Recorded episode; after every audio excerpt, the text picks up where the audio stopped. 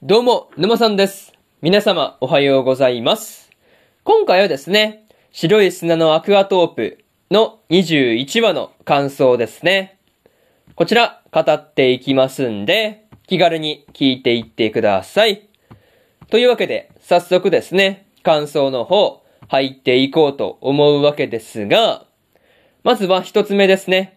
仕事から逃げて、というところで、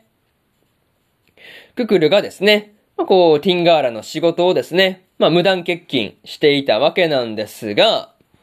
まあ、こう、ガマガマをね、見た後に、まあ、実は離島の方に来ていたんだっていうところで、まあ、まさかね、離島の方に来ているっていう風には思わなかったんで、びっくりしたところではありますね。まあ、とはいえ、風花や、く、まあね、カリンたちが、まあ、ククルがね、こう、まあ、そんな無断欠勤するような、まあ、こう、子じゃないっていうところは分かってたりするんで、まあね、どうして休んでるのかっていうところが分からずに結構心配していたわけなんですが、まあ、何もね、事情を聞かされていなければですね、まあ、そりゃ心配にもなるよっていう感じでしたね。そう。逆にね、心配にならない方が、まあ難しいだろうっていうところで、またね、こう、ククルが仕事から逃げるように、まあ、やってきた離島ですね。まあそこにはですね、まあ、海やんの奥さんである美咲がいる場所だったっていう風にはね、思わなかったんで、まあ、結構びっくりしたところではありますね。そう。まさかね、そういうところで海やんの奥さんが登場するとはっていう感じだったんですよね。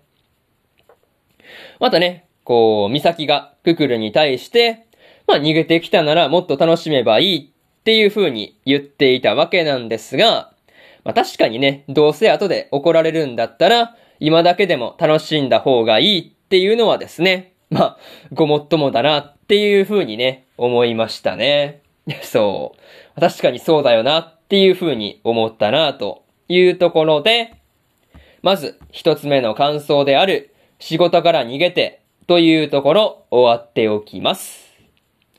でですね、次、二つ目の感想に入っていくんですが、ククルがいなくてというところで、まあ、ククルのいないティンガーラではですね、まあ、こう、風化目線で、まあ、出来事がね、描かれていたわけなんですが、まあ、ククルの欠勤をですね、スワが仮病だっていう風に言っていたりしたわけなんですが、まあ、それに対してね、こう、腹を立てていたりするっていう風化がですね、なかなか面白かったなというところでしたね。そう。なかなかね、腹を立てている風化っていうのもなかなか珍しいなと思ったんですが、まあしかもね、こう、まあ偶然なん、まあ偶然だと思うんですけど、まあククルがね、会にしているのと同じようにですね、パンチをしているっていうところもね、見ていて、微笑ましかったところではありますね。まあそんなカイやカオルから聞かされた、まあ、ククルがね、まあ、珍獣として有名だったりするっていう話はね、なかなか面白かったわけなんですが、まあ、確かにね、ククルが動き回っていたりするからね、まあ、ティンガーラ中に顔が知れているっていうところはですね、まあ、確かにそりゃあんだけ動き回ってたら、まあ、顔ぐらいはみんな知ってるかっていうところで、まあ、だいぶ納得がいくところではありましたね。そう。なんかそういうところが面白かったなというところで、またね、風花が不注意だったこともあって、まあ、ペンギン同士のね、喧嘩を止められなかったっていうところが、まああったわけなんですが、なんていうかね、こう、本当に不注意だったっていうところで、まあ、ペンギンがね、怪我をするっていうことがあるんだって思うと、まあ生き物の相手をするっていうところは、やっぱり大変だなっていう風に感じましたね。まあ、そういうところで、二つ目の感想である、ククルがいなくて、というところ、終わっておきます。でですね、次、三つ目の感想に入っていくんですが、ウミガメの負荷というところで、ククルがですね、岬に誘われて、まあ、夜の砂浜でですね、ウミガメの負荷を見ていたわけなんですが、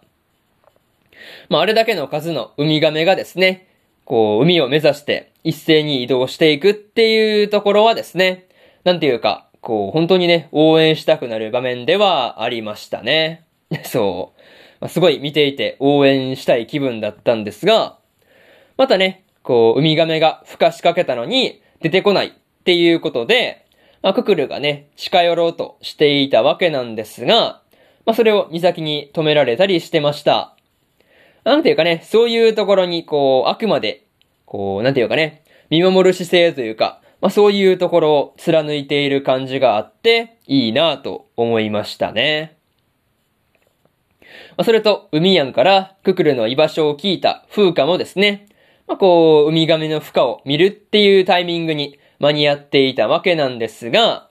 まあ、そんなね、まあ、こう、ところで、ククルが孵化したウミガメたちの姿を見てですね、何を思ったのかっていうところが、まあ、だいぶ気になるところではありますね。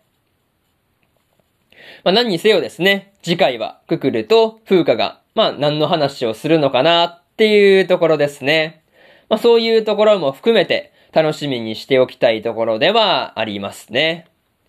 まあ、そういうところで、三つ目の感想である、ウミガメの負荷というところ終わっておきます。でですね、最後にというパートに入っていくんですが、今回はですね、ククルが仕事を無断欠勤して離島に行くっていう話だったんですが、